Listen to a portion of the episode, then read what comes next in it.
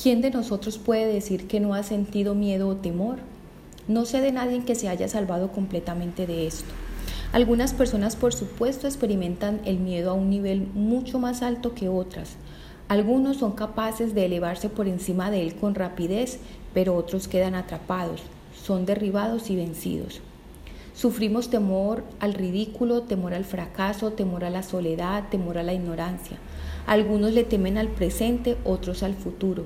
Algunos llevan la carga del pasado y darían casi cualquier cosa por librarse de esa carga, pero temen cambiar su vida. En el episodio de hoy Pablo insta a Timoteo y le recuerda algunos aspectos para enfrentar el miedo, específicamente el miedo para compartir de Jesús. Esto lo encontramos en 2 de Timoteo 1 del 3 al 18. Timoteo, doy gracias a Dios por ti al mismo tiempo que sirvo con la conciencia tranquila tal como lo hicieron mis antepasados.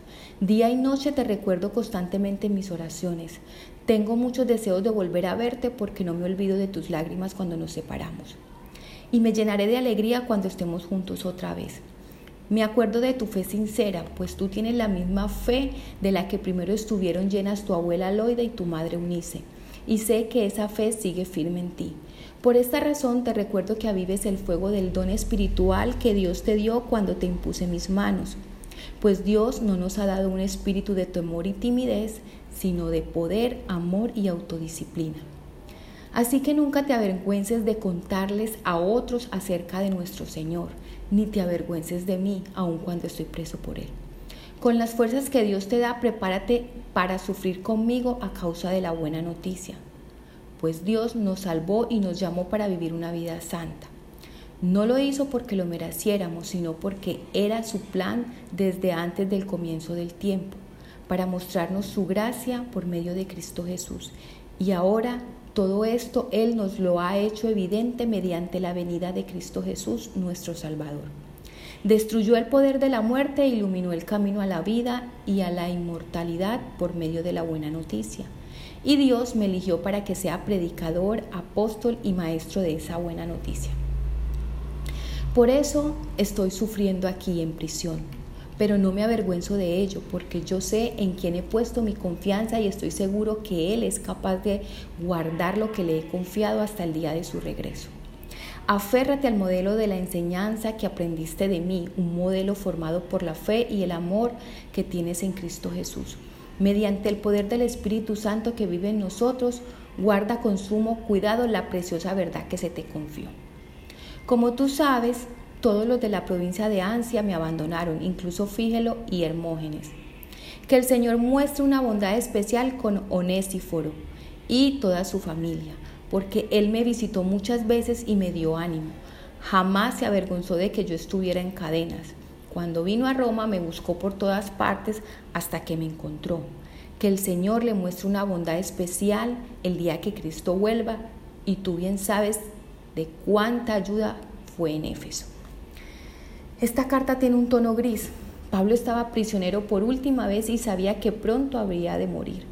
A diferencia de su primera prisión en Roma cuando estuvo en una casa y pudo continuar enseñando, esta vez probablemente estaba confinado a un frío calabozo esperando la muerte. El emperador Nerón había empezado una gran persecución como parte de su plan de traspasar a los cristianos su propia culpa por el incendio de Roma.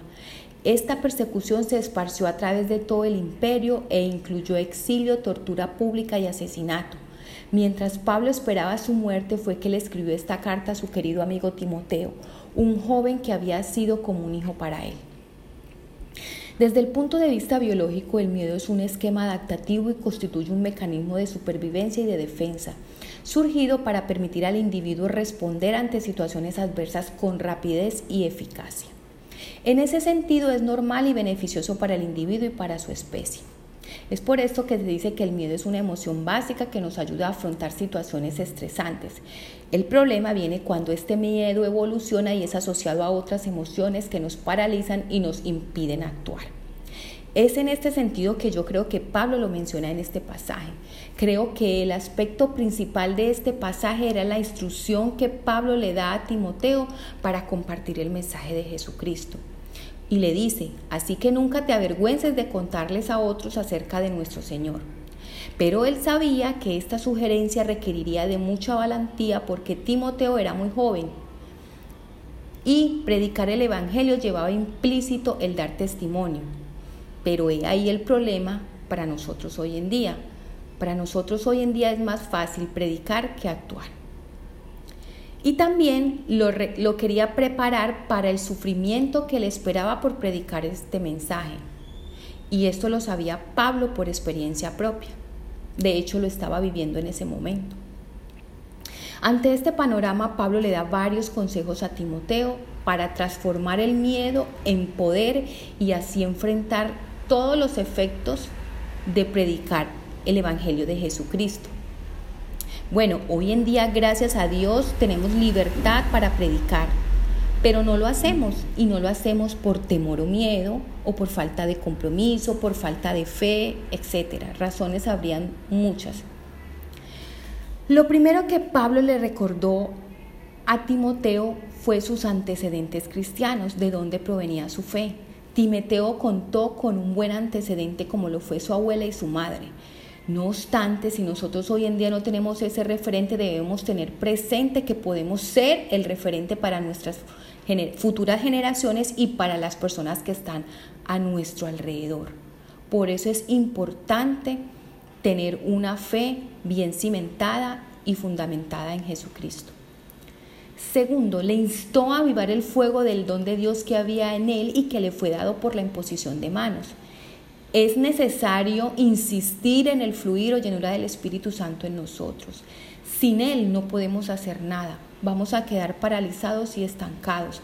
Solo el Espíritu Santo, solo con Él podemos afrontar los problemas o adversidades del día a día. Y también le recordó que el miedo no proviene de Dios y que Dios no nos ha dado espíritu de temor, sino de poder, amor y dominio propio debemos recordar, confesar y actuar en relación a esta verdad.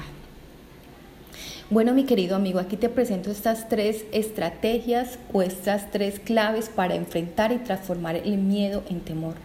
Yo misma he sentido y siento miedo. Si me pongo a pensar o a nombrarlas, no acabaríamos hoy o no alcanzaría este podcast.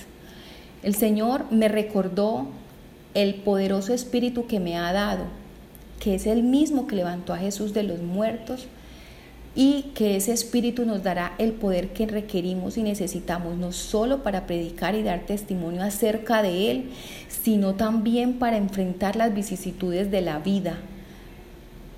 Y bueno, yo te lo quiero volver a recordar. Dios no te ha dado espíritu de temor, sino de poder, amor y dominio propio. Padre, te pedimos ser llenos con el Espíritu Santo. Te pedimos que su Espíritu fluya en nosotros. Te pedimos que su fuego consuma todo miedo, todo temor para testificar a Jesús. Pues somos comunidad cristiana de fe Urabá, estamos ubicados en Carepa, salida Chigorodó, nos reunimos los miércoles a las 7 y 30 de la noche y los domingos a las 9 y 30 de la mañana, te estamos esperando.